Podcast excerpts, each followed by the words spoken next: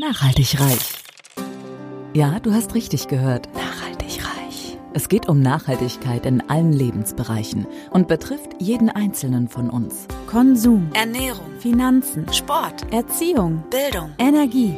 Klaus Hartmann macht Nachhaltigkeit greifbar. Er ist Keynote-Speaker, Dozent und Experte und zeigt auf, warum Nachhaltigkeit die Lebensgrundlage für spätere Generationen ist und wir uns genau jetzt Gedanken darüber machen sollten. Kein erhobener Zeigefinger, eher ein Blick für die Möglichkeiten. Werde auch du nachhaltig reich. Hallo und herzlich willkommen zur 28. Folge von meinem Podcast Nachhaltig reich. Heute gibt's äh, wieder eine Interviewfolge und zwar zum Thema Nachhaltigkeit im digitalen Bereich. Und der Auslöser für diese Folge ist, dass ich ähm, am 18. September bei den Kieler Linux-Tagen einen Vortrag halten darf. Und ähm, da bin ich mit meinen Recherchen zu meinem Nachhaltigkeitsvortrag ähm, auf den Felix Schoppe gestoßen. Felix Schoppe ist Lehrer für Physik, Französisch und Informatik am Georg-Büchner-Gymnasium in Seelze. Das liegt bei Hannover. Und was Felix, Felix geleistet hat, ist wirklich sensationell. Er hat 150 Laptops für 1400 Schüler von Windows auf Linux umgestellt. Und warum Linux tatsächlich viel nachhaltiger ist, kann man daran erkennen, dass überwiegend gebraucht Hardware zum Einsatz kam. Zum Teil sind das Laptops gewesen, die älter als zehn Jahre waren. Es wurden keine Geräte mit einem eingebauten Akku verwendet, weil die dann natürlich nach einer gewissen Zeit nicht mehr funktionieren. Und sie führen selbst kleinere Reparaturen durch. Und besonders cool fand ich den Spruch, ähm, den ich auch äh, in dem Zusammenhang gelesen habe. Wenn wir eine Photovoltaikanlage auf dem Dach und eigene Bienenstöcke haben, dann wäre es doch arg unglaubwürdig, wenn wir Wegwerfgeräte anschaffen würden. So, und jetzt möchte ich aber Felix gern begrüßen und dich dazu nehmen. Hallo Felix. Hallo Klaus. Ja, also das waren ja schon schöne einleitende Worte und ähm, ich muss äh, gleich sagen, Corona hat uns jetzt tatsächlich noch ein bisschen mehr Laptops äh, beschert. Also wir sind jetzt so bei ja, 220, 230 und ja. Okay. Das heißt, ihr habt jetzt nochmal nachgelegt und die Laptops, die sind dann auch in den Häusern, also bei den Schülern jetzt oder äh, wo, wo wie muss man sich das vorstellen? Wo sind Sowohl, die 70? Ja, sowohl als auch. Also wir hatten während des Lockdowns unsere Schulgeräte an die Schülerinnen und Schüler verliehen und da waren die dann natürlich bei den Schülerinnen und Schülern zu Hause und jetzt hat unser Schulträger nochmal äh, Laptops äh, beschafft, die dann direkt an die Schülerinnen und Schüler verliehen werden und die Geräte, die wir im April verliehen haben, behalten wir jetzt wieder im Gebäude, weil wir die dort auch brauchen für den Unterricht. Mhm. Und ja. Okay, sehr schön, super. Ähm, traditionell starte ich mein Interview immer erstmal bei der Person. Ähm, du bist ja Lehrer. Ähm, war das immer schon ein Berufswunsch? Wie bist du da hingekommen? Äh, bei meiner Frau muss ich zugeben, die ist ja auch Lehrerin. Die hat ja gefühlt schon ab der ersten Klasse sich das überlegt, dass sie Lehrerin werden möchte. Wie war das bei dir?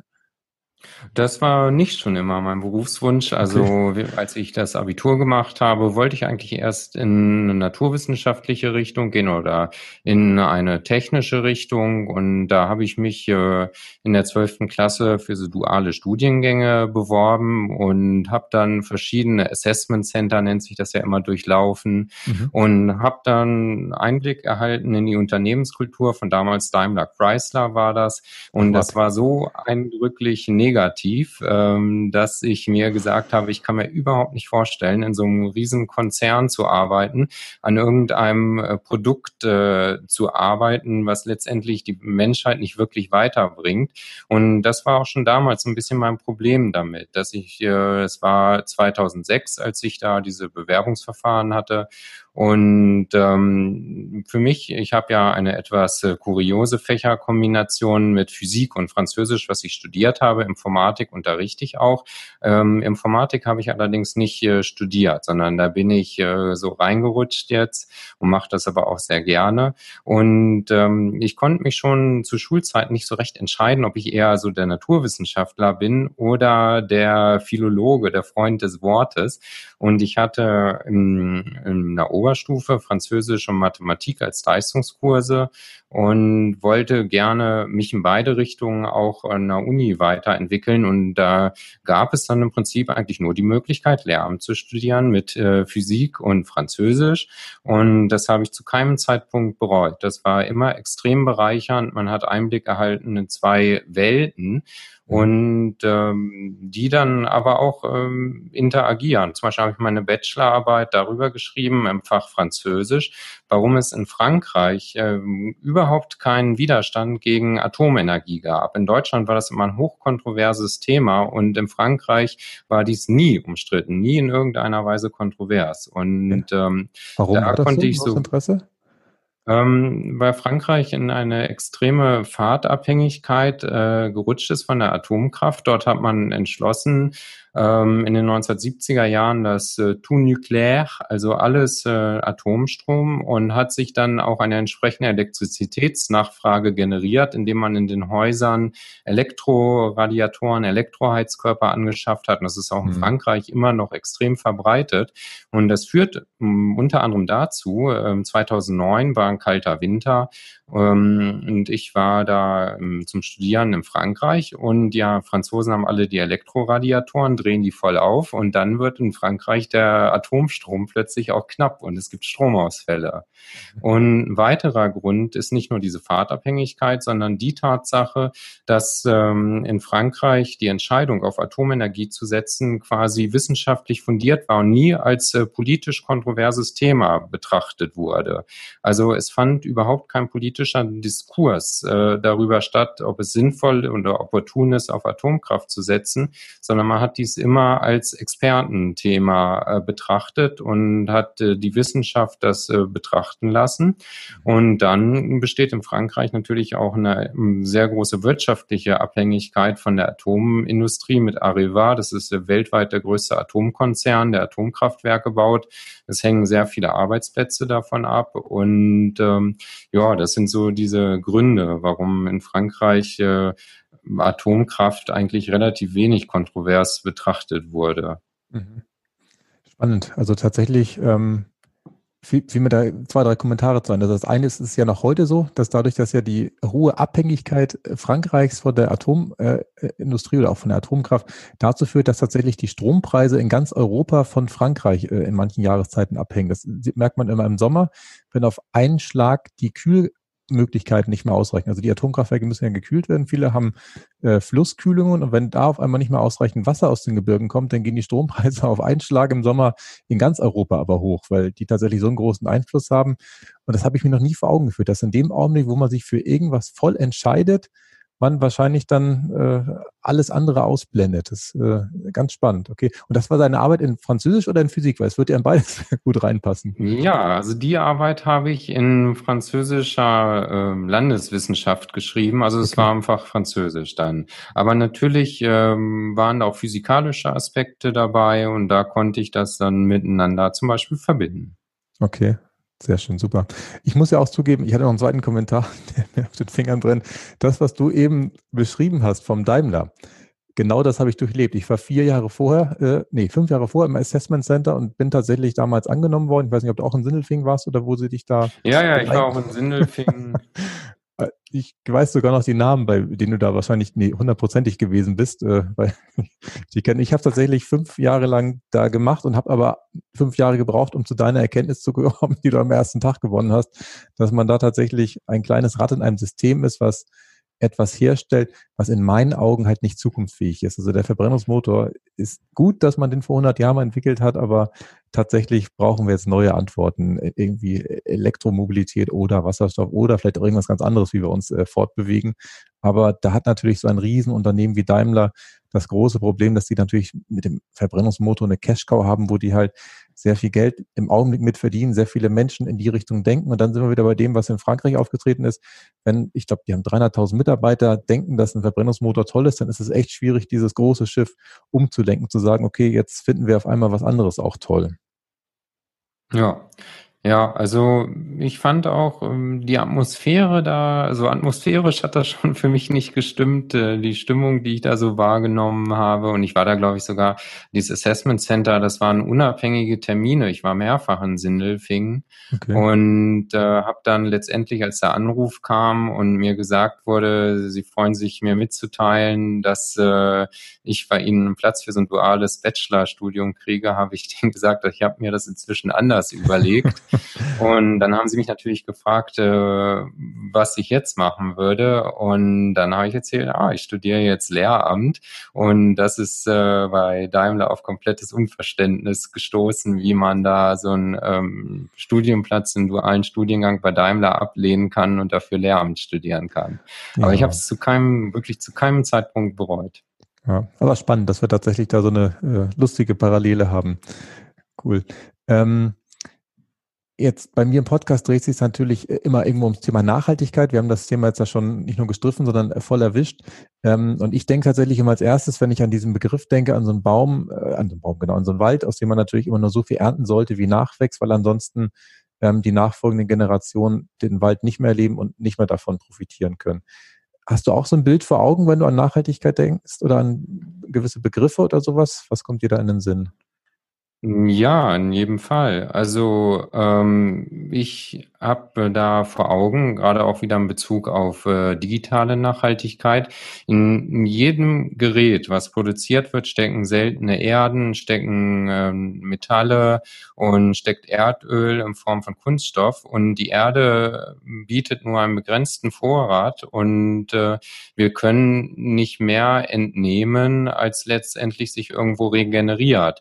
Und das habe ich immer vor Augen, gerade insbesondere wenn zum Beispiel wie in Niedersachsen ähm, ganze Schulen mit iPads ausgestattet werden, wo dann Akkus reingeklebt werden, die überhaupt nicht reparabel sind.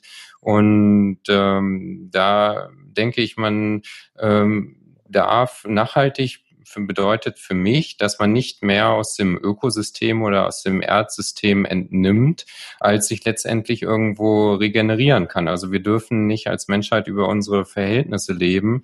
Und es war ja auch vor kurzem ähm, der Tag, an dem wir die Ressourcen für dieses Jahr aufgebraucht haben. Mhm. Und das versuche ich auch immer bei uns in der Schule zu propagieren. Und da ähm, passt das mit unseren Gebrauchtgeräten ganz wunderbar. Vor allem, ähm, wir haben haben Geräte geschenkt bekommen aus einem Unternehmen, was die sonst vernichtet hätte. Also wenn so Laptops nicht mehr gebraucht werden, dann sind die abgeschrieben in dem Unternehmen und sind im Prinzip nur noch ein Kostenpunkt. Und wenn die irgendwie verwertet werden würden, würde das dann wieder Arbeit machen, die irgendwie weiter zu verkaufen. Und da hat dann aber eine Mutter die Idee gehabt, wir fragen auch im Georg-Büchner-Gymnasium nach, äh, die haben daran bestimmt Interesse. Und das hatten wir natürlich natürlich. Und ähm, die, das Unternehmen hat noch die Festplatten alle ausgebaut. Äh, das mhm. ist ja klar, dass die aus Datenschutzgründen dann nicht mit verschenkt werden dürfen. Und das sind Geräte gewesen, die waren so Baujahr 2008, 2009, also wirklich über zehn Jahre alt, die bei uns aber noch einen super Dienst verrichten. Und wir achten auch extrem auf Reparierbarkeit und reparieren die auch selber. Und das geht ganz wunderbar. Also die Geräte, die wir beschaffen, sind auch alle reparierbar. Und das äh, zeigt den Schülerinnen und Schülern auch, dass man ein Gerät, wenn es kaputt ist, nicht wegschmeißen muss. Das ist ja auch eine Frage ähm, oder eine Frage der Lebenseinstellung. Die Schülerinnen und Schüler heutzutage erleben es auch vermutlich in ihrem Haushalt nicht mehr, dass kaputte Geräte repariert werden. Mhm. Und das äh, kann man so auch noch äh, zeigen. Und ähm, das eröffnet da auch ganz neue Perspektiven. Und bei so Gebrauchtgeräten, äh, die Laptops, die wir da haben, haben vielleicht einen Wert von 150 Euro oder so. Und da braucht auch äh, kein Schüler Angst zu haben, da irgendwas kaputt zu machen. Also die werden dann, also wir haben zum Beispiel auch in unserem Werkstattbereich da jetzt keine Statik, Anti-Statik-Teppiche oder sowas, sondern gehen da eher rustikal dran. Und das äh, funktioniert aber. Also ja. Das finde ich gut, dass man da einfach macht und dann einfach mal ausprobiert. Ähm, was, was für Hersteller sind das denn, die man tatsächlich noch richtig schön zerlegen kann? Das wird ja auf keinen Fall Apple sein. Die hast du eben schon angesprochen, dass da alles äh, fest verlötet ist. Ist das irgendwie ein IBM oder, oder was sind das für Hersteller? Ähm, ja, also man kann eigentlich sagen, alle Business-Laptop-Serien der großen Hersteller. Also wir haben im Prinzip alles. Wir haben HP, wir haben Dell, wir haben Lenovo und da die Business-Geräte sind alle reparierbar. HP, Dell und Lenovo bieten auch die Reparaturhandbücher frei als PDF zum Download an. Und da mhm. bekommt man auch alle Ersatzteile und ähm, kann alles tauschen und und äh, das sogar sehr einfach. Und wenn man neue Geräte beschafft, kann man auch darauf achten, dass diese reparierbar sind. Also YouTube ist da im Übrigen auch eine super Quelle. Es gibt auch ähm, eine Firma, iFixit nennt die äh, sich, und die äh, stellt so Reparaturwerkzeug her für Geräte und macht dann immer so Tests. Ähm, das wird als YouTube-Video präsentiert, wie gut ähm, Geräte reparierbar sind. Und das lohnt sich wirklich, das anzusehen. Microsoft Surface, Tablets und iPads und MacBooks bekommen da immer schlechteste Bewertungen. Mhm. Und ähm, aus meinen Recherchen habe ich gesehen, dass Microsoft Surface Tablets ist im Prinzip das Schlimmste. Also das ist mhm. alles ein Gerät, wo alles reingelötet, reingeklebt ist. Das bedeutet, äh, wenn eine Komponente kaputt ist, muss man im Prinzip das gesamte Gerät wegschmeißen. Mhm. Und äh, bei iPads geht es in eine ähnliche Richtung. Also die äh, werden von Apple zwar teilweise repariert, aber ähm, als Normalbenutzer ist das vollkommen unnötig, äh, unmöglich. Und äh, mit iPads würde man auch nie im Leben ähm, zehn Jahre Betriebsdauer erreichen. Da muss man sich vor Augen führen, dass wir diese Geräte ja mit absolut aktueller Software nutzen. Wir nutzen die mit aktuellsten äh, Firefox-Versionen und leider muss ich sagen, müssen wir auch Google Chrome benutzen, weil es proprietäre Anwendungen gibt, äh, die dann so einen Browser wie Chrome Voraussetzungen mhm. voraussetzen. Gerade im Videokonferenzbereich habe ich das jetzt erlebt.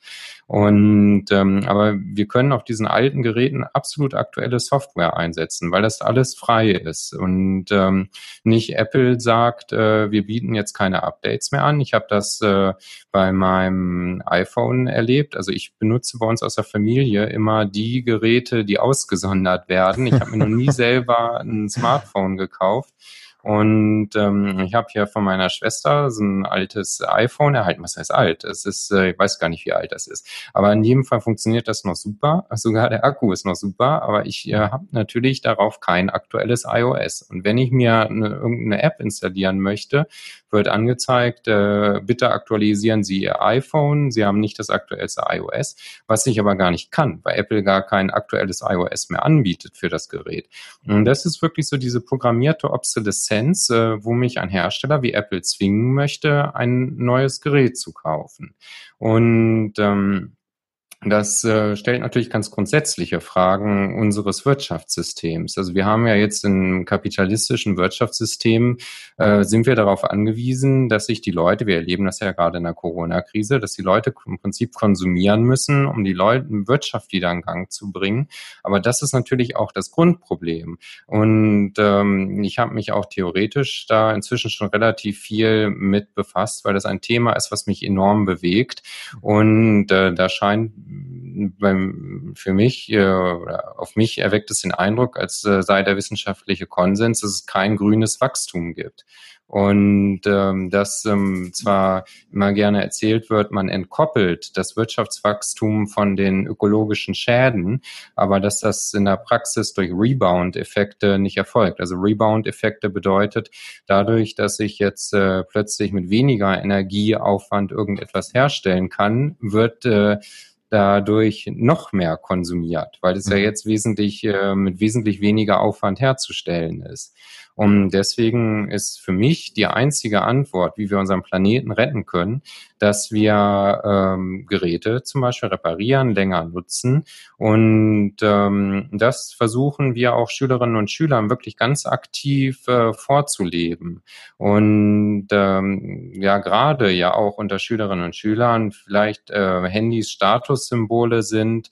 Und ähm, ja, ich bin mir auch noch nicht so ganz sicher, inwiefern ähm, das bei Fridays for Future ähm, reflektiert wird. Da ist eher so mein Eindruck, ähm, dass diese Dimension ähm, der Nachhaltigkeit dann doch ähm, von Schülerinnen und Schülern noch nicht so unbedingt entdeckt wird. Und deswegen ist es mhm. umso wichtiger, dass äh, man das auch aktiv vorlebt.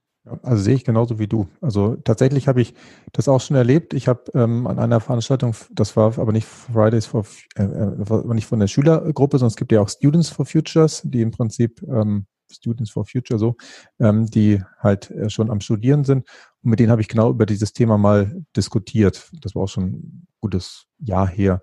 Und da hatte ich schon den Eindruck, dass das Thema da ankommt. Aber ich gebe dir recht, ähm, in der breiten Masse ist das tatsächlich noch äh, ein Randthema. Also ich kaufe tatsächlich auch noch seit einer gewissen Zeit meine Produkte gebraucht und habe tatsächlich genau das erlebt. Ich habe es mir eben auch aufgeschrieben, was du beschrieben hast, Felix, dass tatsächlich die Sachen, die gebraucht ähm, verkauft werden, in der Regel natürlich qualitativ hochwertige Produkte sein müssen, weil man sie halt reparieren kann. Deswegen war ich eben auch ganz beruhigt, dass du gesagt hast, dass tatsächlich die Business-Geräte, wo man sich ja, ich sag mal, ich zumindest hoffen kann, äh, dass da etwas bessere Bauteile verbaut werden und dann vielleicht auch äh, sie ausgetauscht werden können, dass die natürlich dann auch auf dem Gebrauchtmarkt sind. Und ich habe gerade gestern einen neuen Monitor mir gekauft, weil halt mein Osteopath gesagt hat, wenn ich den ganzen Tag am Laptop sitze, äh, dann muss ich einen Monitor haben, kann ich immer nur in den Laptop reingucken.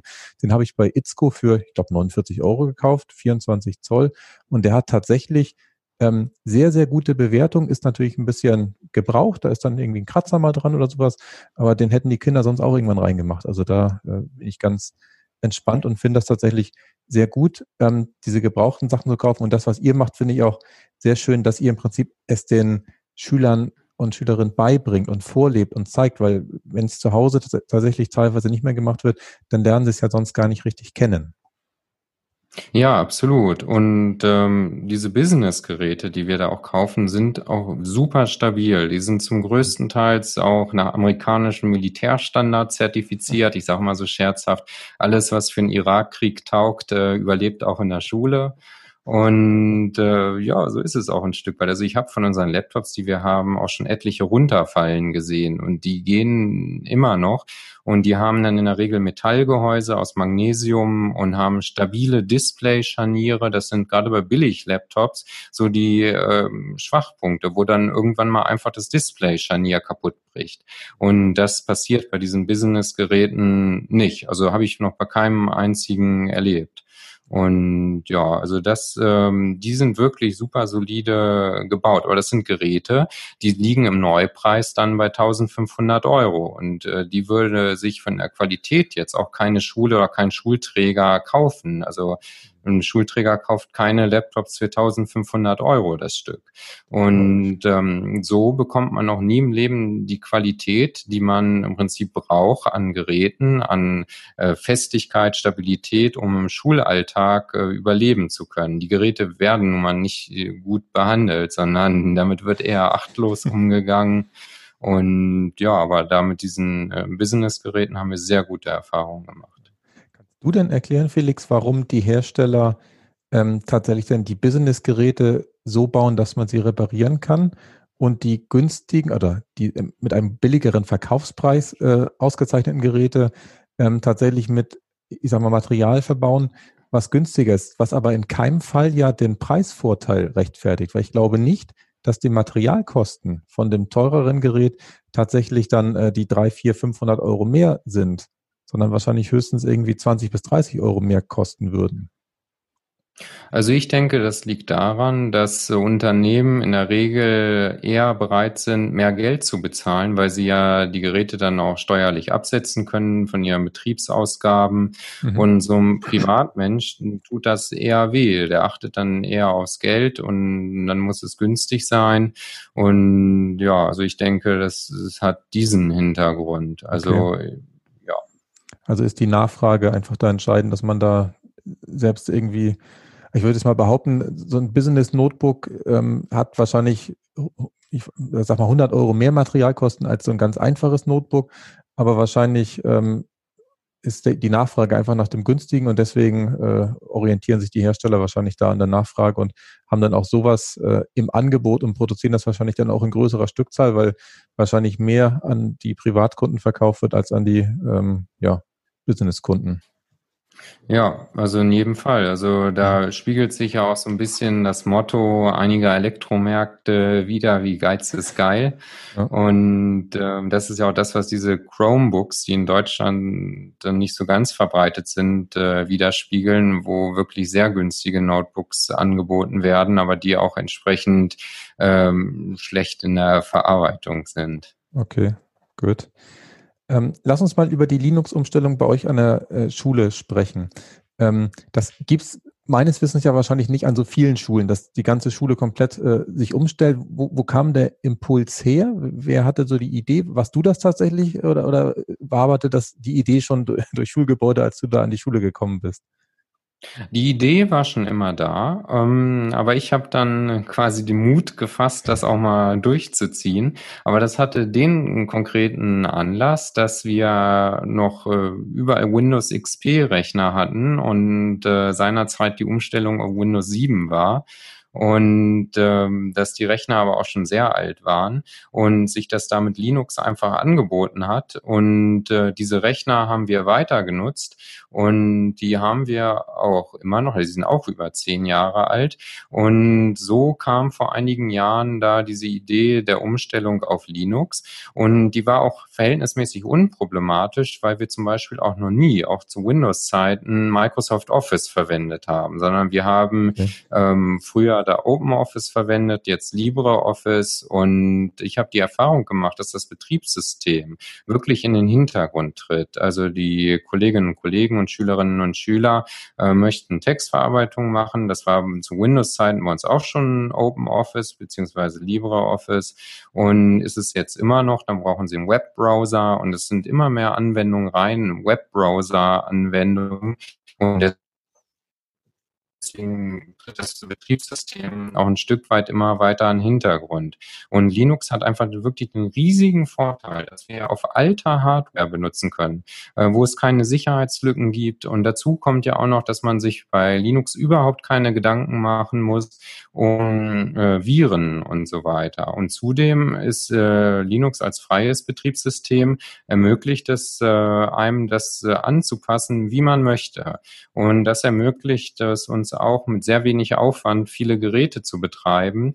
Wir haben zum Beispiel einen so ein Master-Image, möchte ich das mal nennen. Da haben wir so ein fertiges äh, Linux, so wie es sein soll, mit allen Programmen, die wir brauchen, auf einem USB-Stick. Und der wird, äh, mit dem werden die Laptops installiert und nach einer Installation ist das Gerät vollkommen fertig eingerichtet. Das ist das ähm, vom Verhalten her, vom Hintergrundbild, von den Anwendungen. Also da muss dann nichts mehr gemacht werden. Also es muss nur einmal vom USB-Stick ähm, installiert werden und das sowas geht äh, Microsoft das überhaupt nicht, dass ich da das so komplett fertig habe und dann einfach installieren kann. Und, ähm, da bietet das auch technisch viele Vorteile in Bezug auf Windows. Mhm. Okay. Ich finde es total spannend. Ich habe es im Vorgespräch ja schon gesagt, ich habe auch noch so ein alten, altes Laptop hier rumliegen, was von meiner Frau ist, wo Windows 7 drauf war und ich, ich habe es versucht, über eBay Kleinanzeigen zu verkaufen, äh, hat aber keiner mehr Interesse dran, weil wahrscheinlich Microsoft da so äh, gut gearbeitet hat, dass wahrscheinlich sich keiner mehr traut, jetzt ein Windows 7 Laptop zu kaufen, weil ja jeder glaubt, das ist jetzt nicht mehr äh, virensicher, weil da ja keine Updates mehr kommen und man äh, den ganzen Trojanern ausgeliefert ist, mehr oder weniger. Da habe ich mir jetzt tatsächlich auch vorgenommen, dass ich da Linux mal ausprobiere. Ich befürchte, äh, ich habe jetzt ja nicht diesen fertigen USB-Stick, den ich da reinschiebe und alles so ist, wie ich es haben will, dass ich wahrscheinlich wieder so ein bisschen äh, Zeit da investieren kann. Aber ich bin der Meinung, dass es das wert ist, weil dieses alte Laptop war, hatte genau das Phänomen, was mich immer nervt bei irgendwelchen äh, Microsoft-Anwendungen, dass gefühlt nach drei Jahren alles ziemlich langsam ist und nach fünf Jahren eigentlich das Gerät nicht mehr verwendbar ist, weil man es einfach 20 Minuten hochfahren muss und alles so langsam ist, dass es keinen Spaß mehr bringt. Und wie, wie lange könnt ihr dann die Hardware benutzen? Wie alt sind da die äh, betagtesten Rechner bei euch? Also die ältesten Geräte, die wir haben, sind schätzungsweise so ja, 12 bis 15 Jahre alt.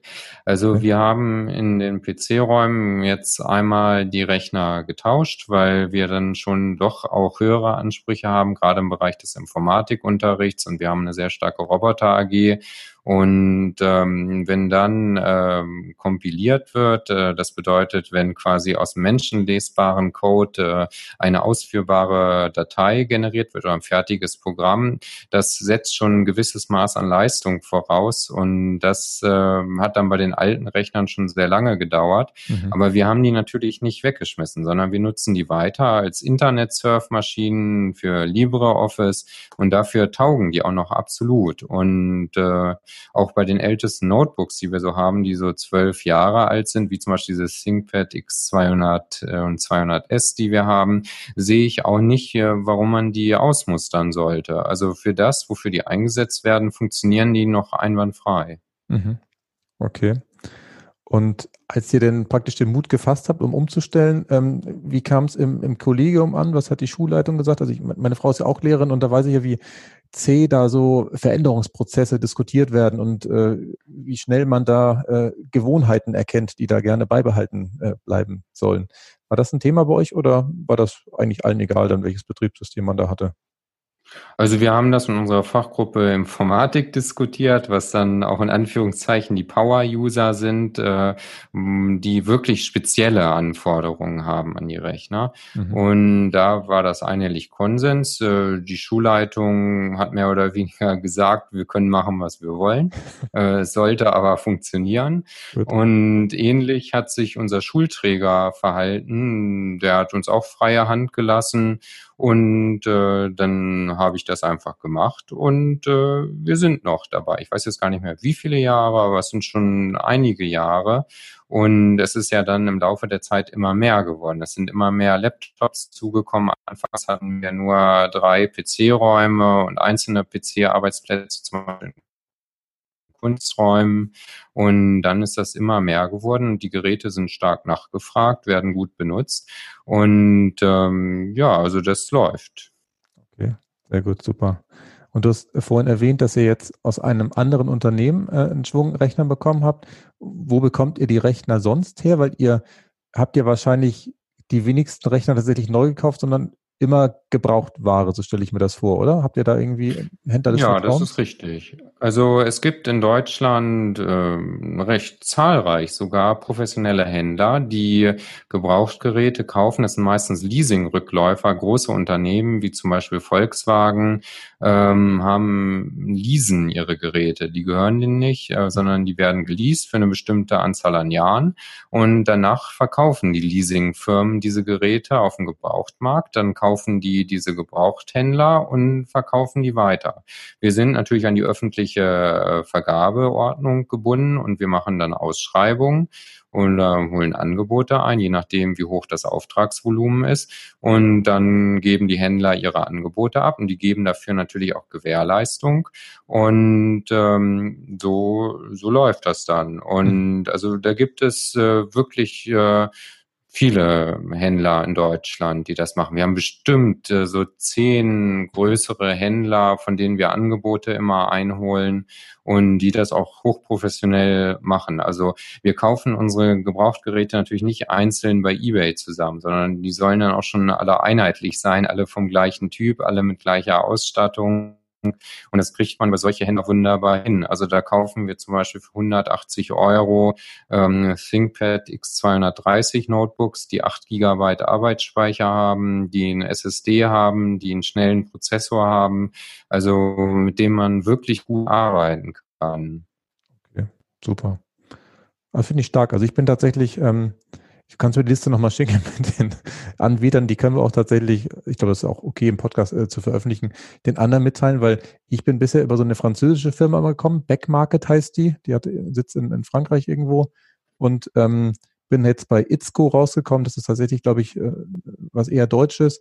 Und bin aber auch immer noch auf der Suche, dass man da mal Empfehlungen aussprechen kann, weil wenn jemand irgendwas äh, Spezielles sucht, ja. dann soll er ja auch was finden da an der ja, Stelle. Also bei bei Hitzco fragen wir auch immer Angebote ein und haben meistens ganz spezielle an Geräte. Das können dann auch nicht alle bedienen und auch nicht in der Stückzahl. Also es gibt bei uns in Hannover zum Beispiel zwei große Händler. Das ist Belco 24 und die Firma Luxnote. Dann gibt's noch äh, AFB. Ich glaube, das ist sogar ein Fialist. Den gibt's in einigen Städten. Und äh, dann gibt's die Firma Harlander, die irgendwo in Süddeutschland äh, sitzt, wo wir auch immer noch Angebote einholen. Und jetzt habe ich bestimmt noch viele vergessen von unserer Liste, die wir so immer abfragen. Aber da gibt es in Deutschland eine, wirklich eine ganze Reihe an Gebrauchthändlern, die professionell damit handeln, die einem dann auch die Gewährleistung bieten, wenn man so ein Gerät kauft und das ist kaputt, dann kann man das zurückschicken. Und ähm, ja, aber wir haben die Erfahrung gemacht, äh, die Geräte haben Defekte, klar. Ähm, aber statt die zurückzuschicken, ähm, läuft das bei uns in der Regel so, dass wir die selber reparieren reparieren und ich rufe bei dem Händler an und sage, das und das ist äh, wahr und dann schicken die uns quasi ein Ersatzteil.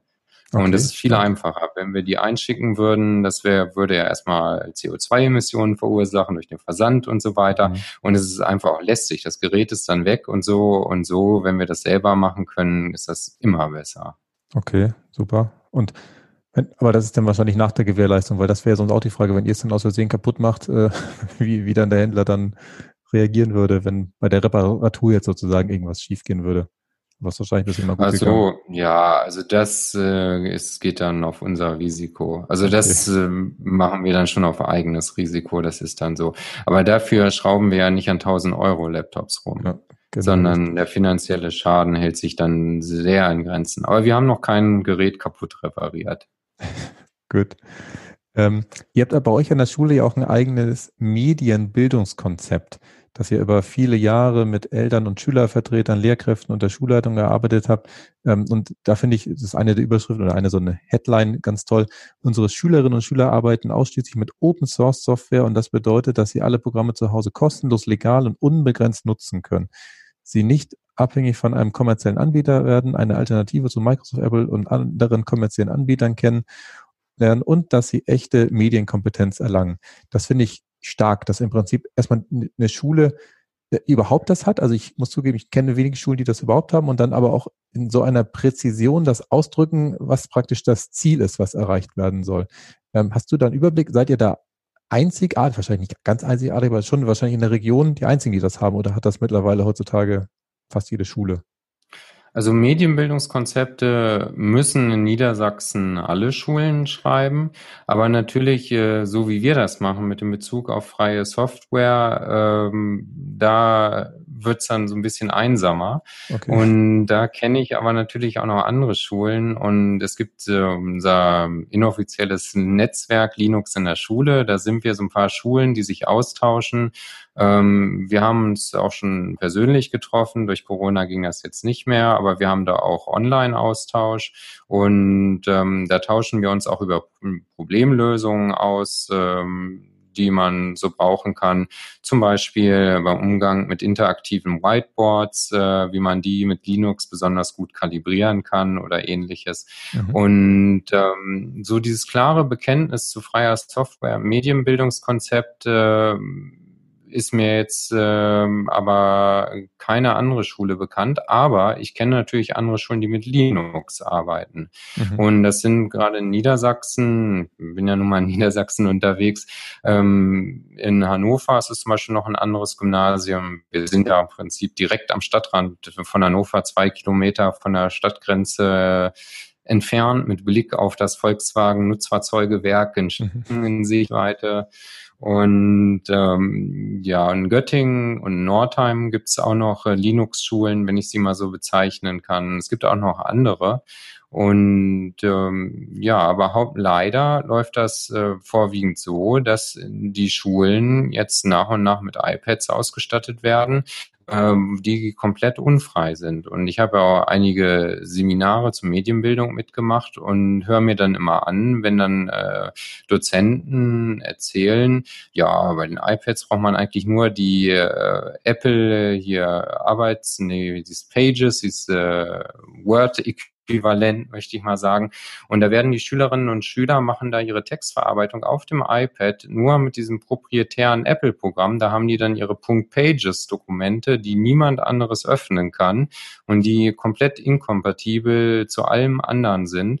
Und ähm, das ist bei uns nicht so. Bei uns ähm, arbeiten wir mit Dokumenttypen, die jeder öffnen kann. Also wir haben ja auch ähm, im Kollegium selbstverständlich auch Apple-Nutzer, auch Microsoft Surface-Benutzer.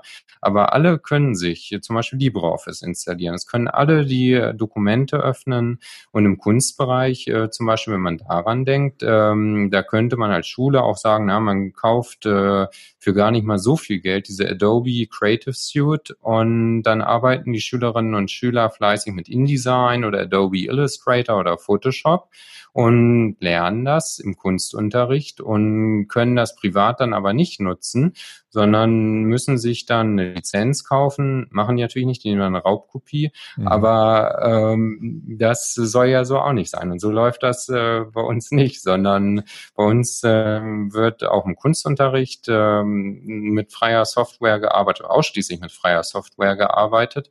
Und das können sich die Schülerinnen und Schüler dann auch zu Hause installieren, und zwar egal welches Betriebssystem sie haben. Das können sie sich auf Windows installieren, das können sie sich unter Apple installieren. Also wir schließen niemanden aus, sondern öffnen. Und wir eröffnen Möglichkeiten mit unserem Medienbildungskonzept. Wohingegen zum Beispiel, wenn man mit dem Apple-Universum arbeitet, ähm, damit iWork heißt, also iWorks, diese äh, Word, Excel und so weiter von Apple. Mhm. Ähm, damit schließt man aus. Damit schießt man sich dann auf Apple ein. Jetzt kommen wir wieder zur Atomkraft. Das ist dann nämlich auch so eine Fahrtabhängigkeit, mhm. aus der man dann nicht mehr rauskommt, sondern nur mit sehr hohen Opportunitätskosten äh, kann man das dann noch aufgeben. Und das ist auch das, was dann natürlich die Unternehmen im Schilde führen, wie Microsoft und Apple. Ähm, da findet ja ein wilder Kampf um die Schülerinnen und Schüler statt, weil das die Kunden von morgen sind. Und wenn die jetzt äh, mit iWork arbeiten von Apple und ihre ganzen Pages-Dokumente haben, dann müssen sie natürlich zusehen, dass sie später ihre Pages-Dokumente auch noch weiter verwenden können. Und dann wird dann vielleicht doch für viel Geld ähm, das MacBook gekauft und so weiter. Mhm.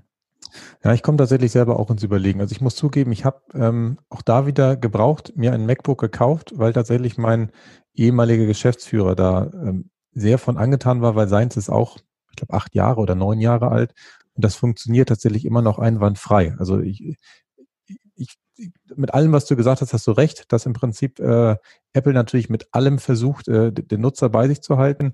Ich habe aber schon das Gefühl, wir haben auch ein iPad, glaube ich, aus 2010 oder 11, ein iPad 2, also auch uralt, äh, wo es aber genau wie bei deinem Handy ist, da kann man nicht mehr die neueste, äh, äh, äh, nicht mehr das neueste Betriebssystem drauf installieren, aber das funktioniert noch tatsächlich. Also da kann man schön Internet machen, äh, irgendwie, was weiß ich, die Kinder können da mal abends Sandmännchen gucken und das äh, funktioniert tatsächlich, ohne dass da irgendwas muckt und äh, im Gegensatz zu Windows äh, ist es auch nicht so, dass man da irgendwie warten muss oder irgendwas verzögert wird.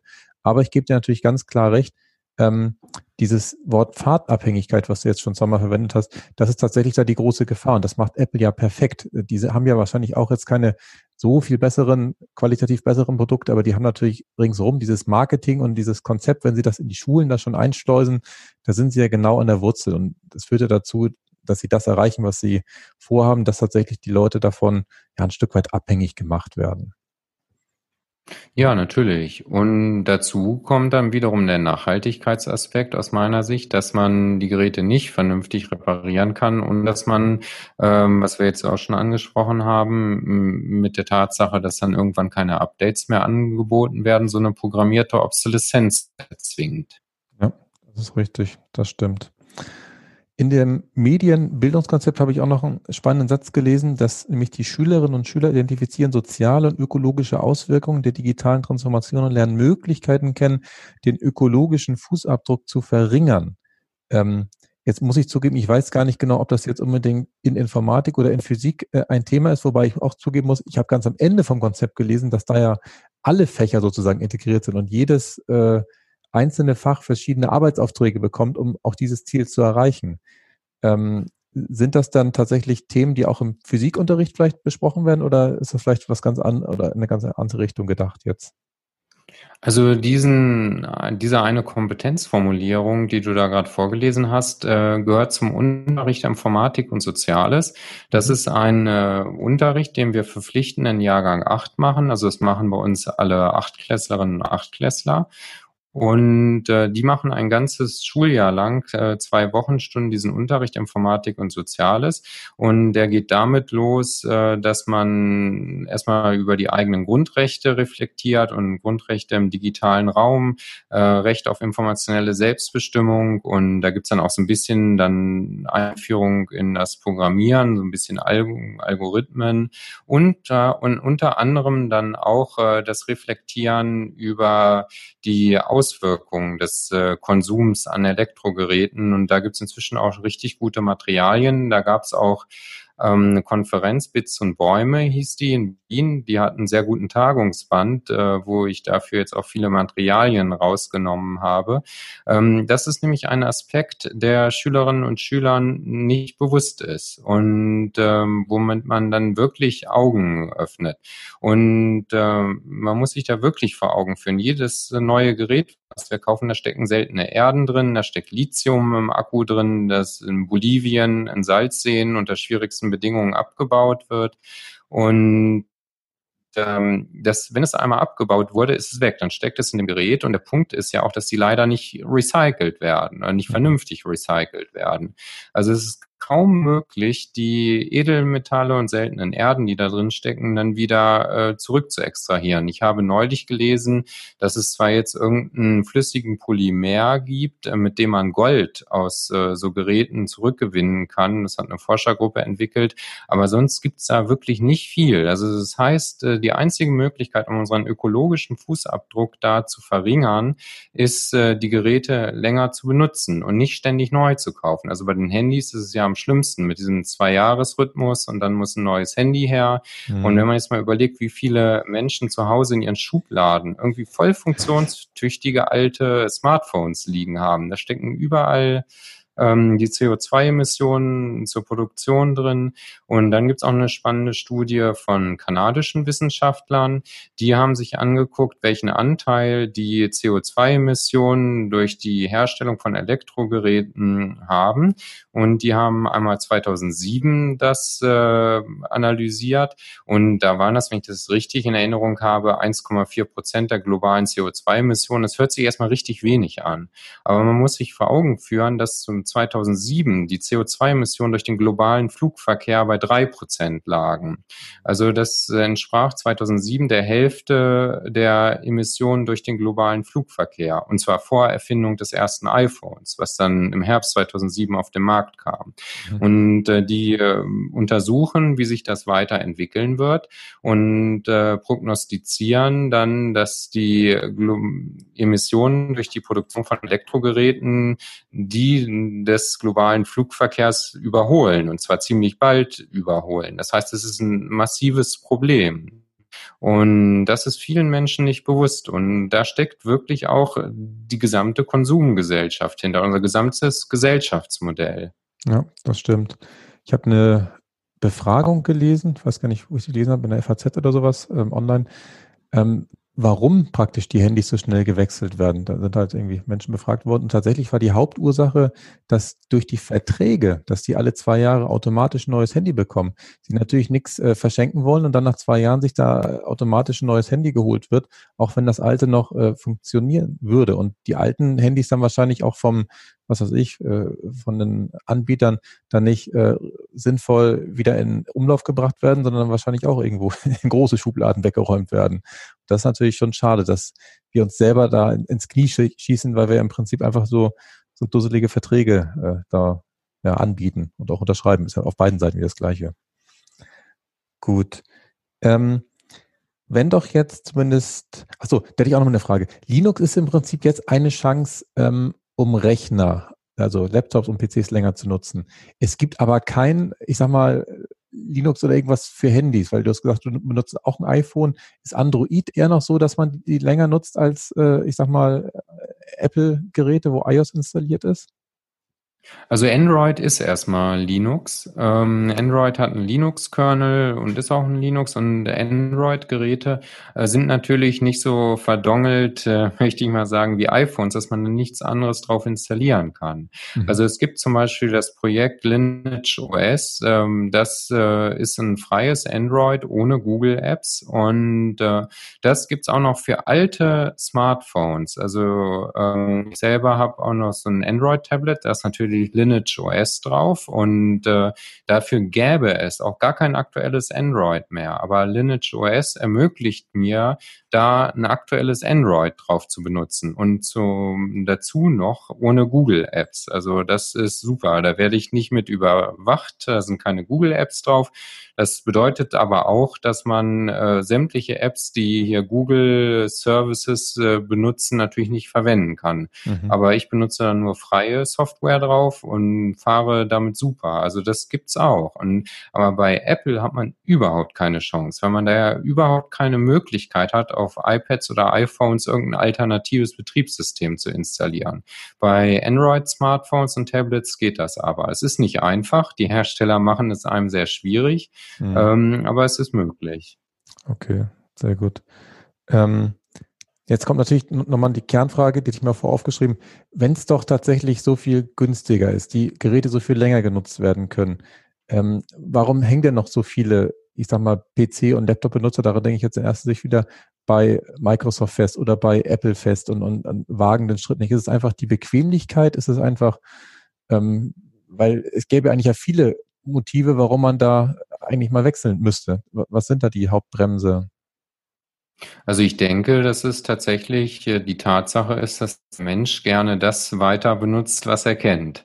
Okay. Und äh, da den Schritt scheut, sich damit auseinanderzusetzen. Und das kann ich ein Stück weit verstehen, weil es natürlich auch schon Kraft und aktive Beschäftigung kostet, damit äh, man da etwas anderes drauf nutzen kann. Aber man muss sich damit wirklich aktiv auseinandersetzen.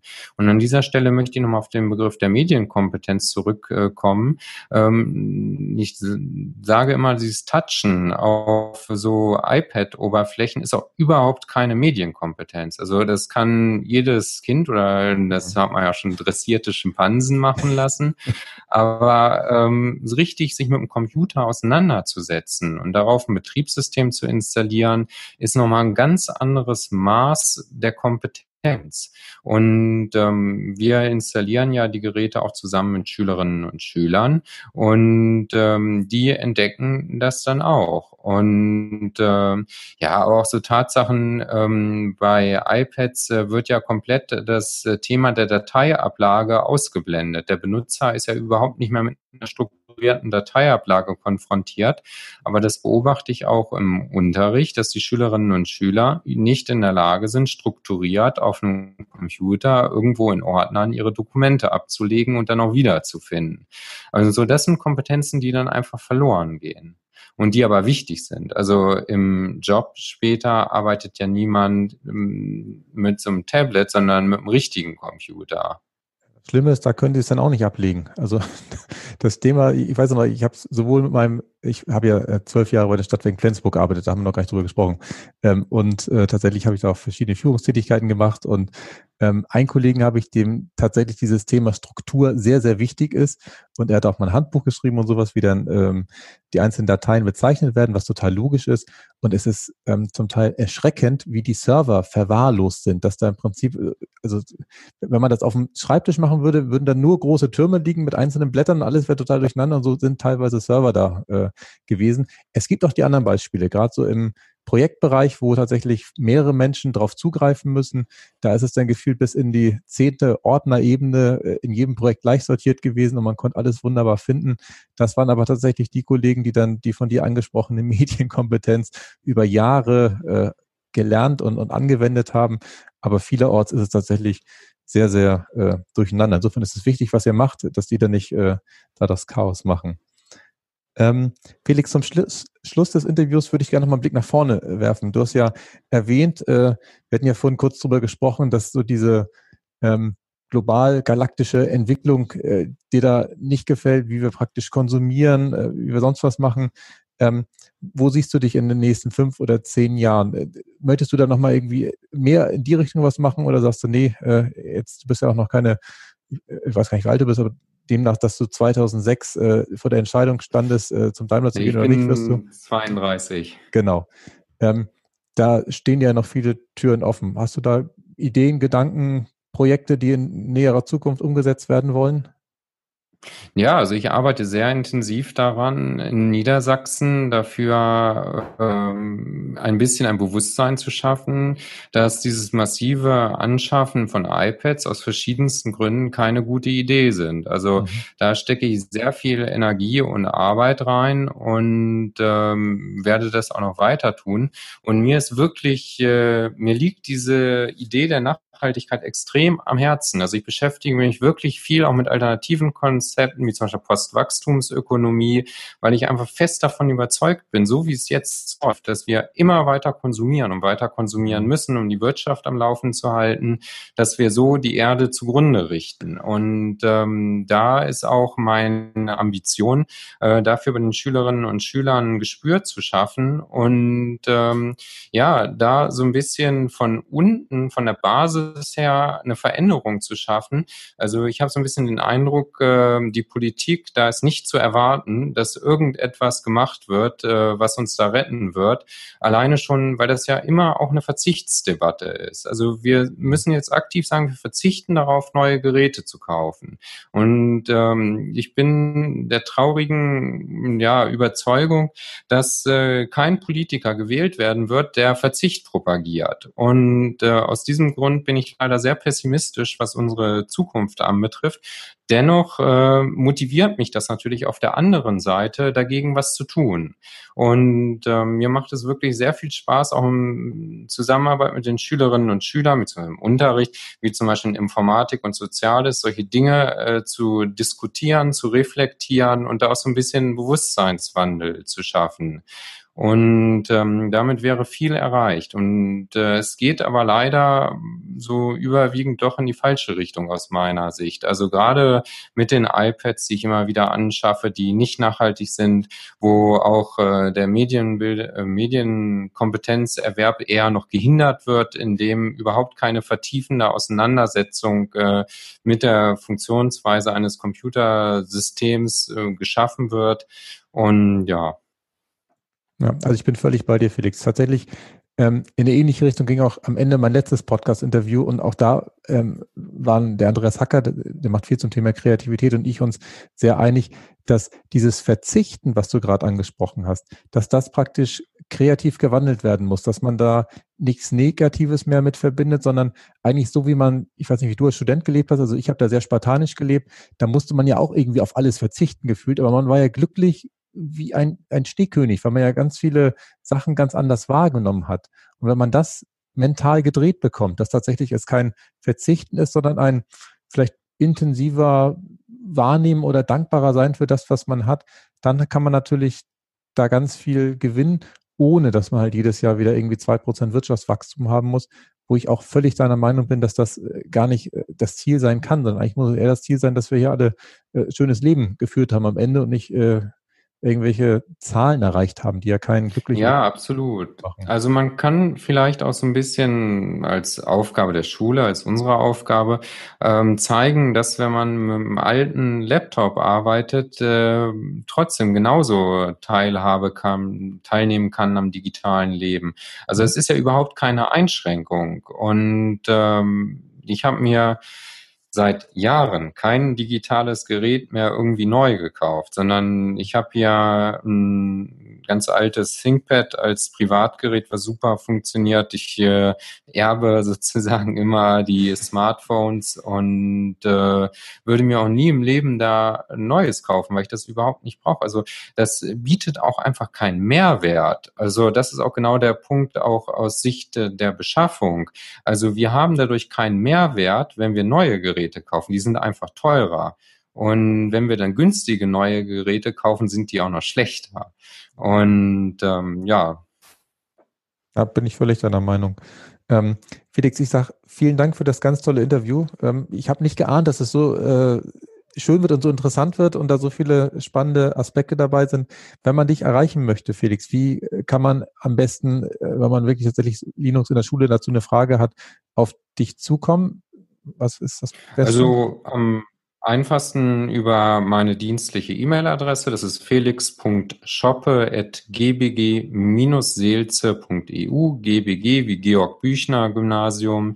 Und da bin ich am einfachsten zu erreichen. Ich habe auch noch äh, einen kleinen Blog, der nennt sich Linux minus in minus der Schule.de, äh, also immer mit Bindestrichen dazwischen. Mhm. Und da, der dient in erster Linie für mich als Gedächtnisstütze, wenn ich irgendwie was äh, gemacht habe, damit ich mich ein Jahr später noch an die Problemlösung erinnere und mich nicht nur mehr nur daran erinnere. Genau dieses Problem hatte ich schon mal, aber ich okay. weiß nicht mehr, wie ich es gelöst habe. ähm, aber interessanterweise wird dieser Blog auch ähm, gut gelesen. Das merke ich an den Anfragen, die ich kriege. Also wir haben zum Beispiel auch eine Linux Terminal Server Lösung in der Schule. Das bedeutet, wir haben festplattenlose Arbeitsplätze. Das bedeutet wiederum, dass man überhaupt keinen Einrichtungsaufwand hat. Also da wird ein Computer mit Netzwerkkabel angeschlossen, ist sofort komplett 100% benutzbar, muss nicht mehr installiert, eingerichtet werden. Und das ist eine sehr attraktive Sache auch aus Sicht von Unternehmen. Und da habe ich schon Anfragen bekommen, ob ich auf Honorarbasis da nochmal solche Systeme einrichten kann. Äh, das kann ich nicht, dafür habe ich keine Zeit. Ich bin mit Herz und Blut Lehrer und habe auch äh, vor, das zu bleiben. Aber so einfache Fragen per E-Mail beantworte ich natürlich gerne, wenn ich die Zeit dazu habe. Ja. Super, ich finde es toll. Ähm, hast du noch irgendein Abschlussstatement, was du äh, am Ende sagen willst? Äh, ich sage nochmal vielen Dank, Felix. Ich fand es ganz äh, spannend und äh, toll mit dir. Oder sagst du, du hast äh, in der letzten Stunde alles erzählt, was du uns äh, mitteilen wolltest? Also ich denke, ich hab, bin, konnte alles loswerden, was mir in diesem Bezug wichtig ist. Von daher habe ich kein Abschlussstatement mehr. Super, vielen Dank. Nachhaltig reich. Das Wichtigste nochmal in 60 Sekunden. Für mich waren drei spannende Sachen heute im Podcast dabei, äh, die ich mir aufgeschrieben habe. Reparieren ist eine Lebenseinstellung. Ähm, wir müssen einfach damit anfangen, Sachen praktisch äh, länger zu verwenden, weil Lithium oder auch seltene Erden sehr begrenzt sind und wir sie zumindest derzeit noch gar nicht recyceln können, wenn wir halt, halt die Produkte wegwerfen. Deswegen ist es clever, dass wir Produkte möglichst lange nutzen und sie natürlich dann auch reparieren, sodass wir die Lebenszeit verlängern können. Das heißt natürlich nicht, dass jeder das selbst machen muss, sondern man kann sie auch reparieren lassen. Aber wichtig ist, dass man halt nicht äh, sie dann immer gleich wegwirft. Was ich mir auch als zweites aufgeschrieben habe, ist, dass Business-Geräte tatsächlich besonders gut repariert werden können. Das hat mich nochmal insofern beruhigt, weil ich ja tatsächlich jetzt in letzter Zeit mir ein paar gebrauchte Sachen gekauft habe, Monitor, Handy, Laptop, und ich da dann auch ein gutes Gefühl habe, dass das alles wahrscheinlich sehr hochwertige Geräte sein müssen, weil ansonsten natürlich die Werkstatt sich gar nicht die Mühe gemacht hätte, das Werk, äh, das äh, Produkt zu überholen und ähm, dann auch wieder Gewährleistung drauf geben zu können. Und das dritte ist ähm, der Begriff Fahrtabhängigkeit. Den kannte ich tatsächlich noch nicht. Felix hatte ihn ja erklärt im Zusammenhang mit der mit dem Bau der Atomkraftwerke in Frankreich vor oh, 60 Jahren mittlerweile. Und tatsächlich bedeutet Pfadabhängigkeit, dass man halt irgendwann sich so dermaßen auf irgendwas eingeschworen hat, dass man gar kein links und rechts mehr sieht. Zum Beispiel, wenn man jetzt nur noch Apple-Produkte hat, dann sieht man natürlich auch gar keine anderen Sachen, die vielleicht günstiger, besser, wie auch immer sind, sondern man ist dann so dabei und da drin, dass man da gar nicht mehr von wegkommt. Und da besteht natürlich manchmal, gerade vor dem Hintergrund der Nachhaltigkeit, eine große Gefahr. Ich hoffe, dass euch die heutige Folge wieder gefallen hat und ihr zum Thema Nachhaltigkeit im digitalen Bereich etwas mitnehmen könnt.